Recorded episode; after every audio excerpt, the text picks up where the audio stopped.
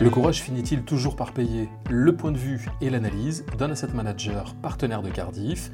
Stéphane Ventron, directeur commercial chez JB Morgan pour les conseillers financiers, et l'invité de l'Info en Plus, le podcast de Cardiff. Stéphane, d'un point de vue d'un asset manager, comment euh, définiriez-vous la notion de courage en investissement Et finalement, est-ce que le courage finit toujours par payer?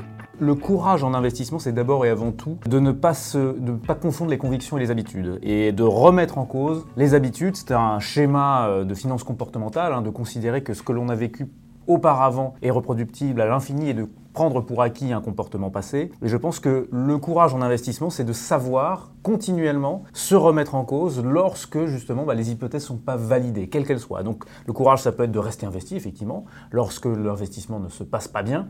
Et ça, c'est vrai qu'on voit souvent les flux qui craquent dans de mauvais moments hein, euh, sur les passifs des différents fonds, que ce soit les nôtres ou ceux de nos confrères. Euh, mais à l'inverse, effectivement, le courage, ça peut être parfois eh bien, de prendre des gains sur un portefeuille, sur un fonds qui fonctionne très bien, c'est pas forcément intuitif, c'est pas forcément facile parce qu'en affichage, en reporting, c'est assez agréable d'avoir un, fonds qui dégage de belles performances et pourtant parfois c'est également aussi ça le courage et la bonne gestion hein, qui va avec, c'est de savoir prendre ses profits sur un fonds qui fonctionne bien ou également eh tirer des conclusions de positions qui fonctionnent moins bien mais pour des raisons qui sont illogiques. Et donc quand on a un comportement qui n'est pas conforme à ce qui est décrit dans le cahier des charges d'un produit, aussi de savoir l'abandonner, même si l'expérience d'investissement historique a été bonne. Il peut y avoir des changements dans la gestion. Là aussi, c'est le courage, c'est justement de savoir remettre en cause sa propre vision d'un produit dans les allocations. Certains économistes affirment que nous sommes dans une période court-termiste et que cela pénalise les investissements de manière concrète. Alors est-ce que vous partagez cette analyse?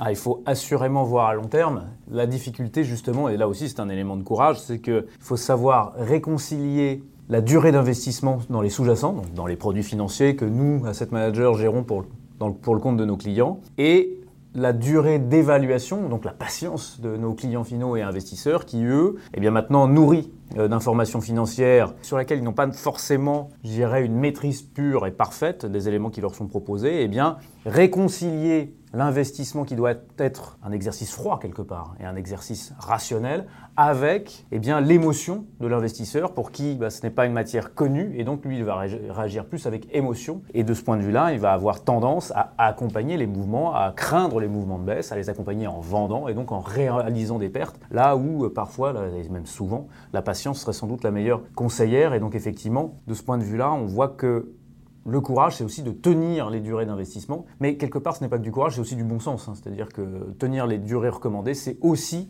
le meilleur moyen d'avoir des performances en ligne avec la promesse du gérant. les promesses, quelque part, en tout cas nos engagements en termes de performance, quels qu'ils soient, et là je ne parle pas que pour nous, eh bien, sont à évaluer sur un horizon de placement recommandé. Et donc lorsqu'on commence à juger de performance à 6 mois sur un produit qui est recommandé à 5 ans, on est clairement dans l'erreur d'analyse. C'est pas pour ça qu'il ne faut pas regarder les performances à 6 mois, ça permet de voir s'il y a des décalages ou des opportunités supplémentaires, mais néanmoins, ce n'est pas le bon, le bon horizon pour évaluer la qualité d'un fonds long terme.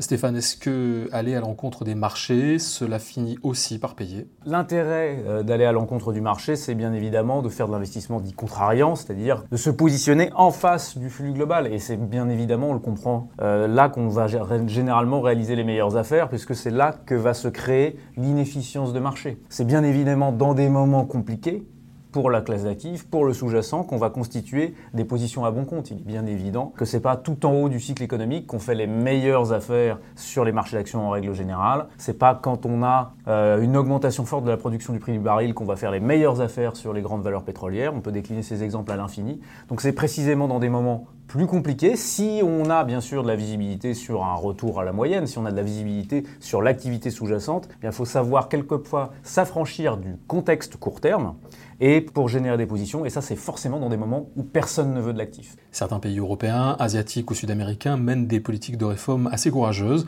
Est-ce que, selon vous, cela a un impact sur les marchés? Alors là, on en revient quelque part aussi euh, à savoir remettre en cause sa propre vision du monde, et je pense que non, euh, pas toujours. Il faut bien évidemment, lorsqu'on ne connaît pas, lorsqu'on ne maîtrise pas les actifs, il faut investiguer, il faut rechercher à leur sujet, il ne faut pas traiter sans les connaître, hein, donc il euh, faut prendre le temps de l'étude. Mais néanmoins, les actifs qui peuvent paraître plus exotiques sont des actifs qui sont, je pense, très utiles à la diversification, puisque c'est vrai qu'on a trop tendance dans notre marché, hein, je parle du marché de la distribution en France, eh bien de créer, d'espérer de la diversification en utilisant une palette extrêmement réduite d'actifs sur notre marché domestique, alors même que justement la diversification, dans ce qu'elle a d'utile, et donc la décorrélation, eh bien, elle se fait avec des actifs qui sont nécessairement plus loin, plus exotiques, et qui ont donc des comportements asynchrones. C'est ce qu'on va rechercher. Stéphane Vontron, pour conclure, est-ce que le courage est dans l'ADN de JP Morgan? Bah Écoutez, on, essaye d'en faire preuve dans le cadre de nos portefeuilles. On a eu des, euh, des, variations très importantes sur les taux d'exposition. On a pris des positions d'ailleurs qui n'ont pas forcément toujours été gagnantes, d'où l'aspect contrariant, je pense aux financières, notamment sur le marché européen, euh, qui ont été des positions compliquées jusqu'à maintenant, qui sont pourtant dans l'environnement actuel qui commence à reprendre du sens, hein, dans un environnement à terme de remontée des taux et puis de, de, perspectives justement aussi peut-être plus favorables sur le segment value, là où euh, le thème croissance en règle générale est roi depuis maintenant de nombreuses années sur l'ensemble des marchés d'actions. Et donc là aussi, je pense qu'on a essayé de faire preuve de courage, à la fois en changeant les thèmes d'investissement, mais également en ayant des rotations très importantes de nos actifs, puisque nos expositions net actions depuis le début de l'année, elles ont varié entre 52 et 2% Merci Stéphane de nous avoir rejoints sur les podcasts de Cardiff et surtout d'avoir partagé euh, votre analyse avec nos auditeurs. Alors euh, bonne journée et à bientôt. Merci, bonne journée à vous aussi. Les analyses et informations contenues dans ce podcast sont destinées aux partenaires courtiers et conseillers en gestion de patrimoine de Cardiff.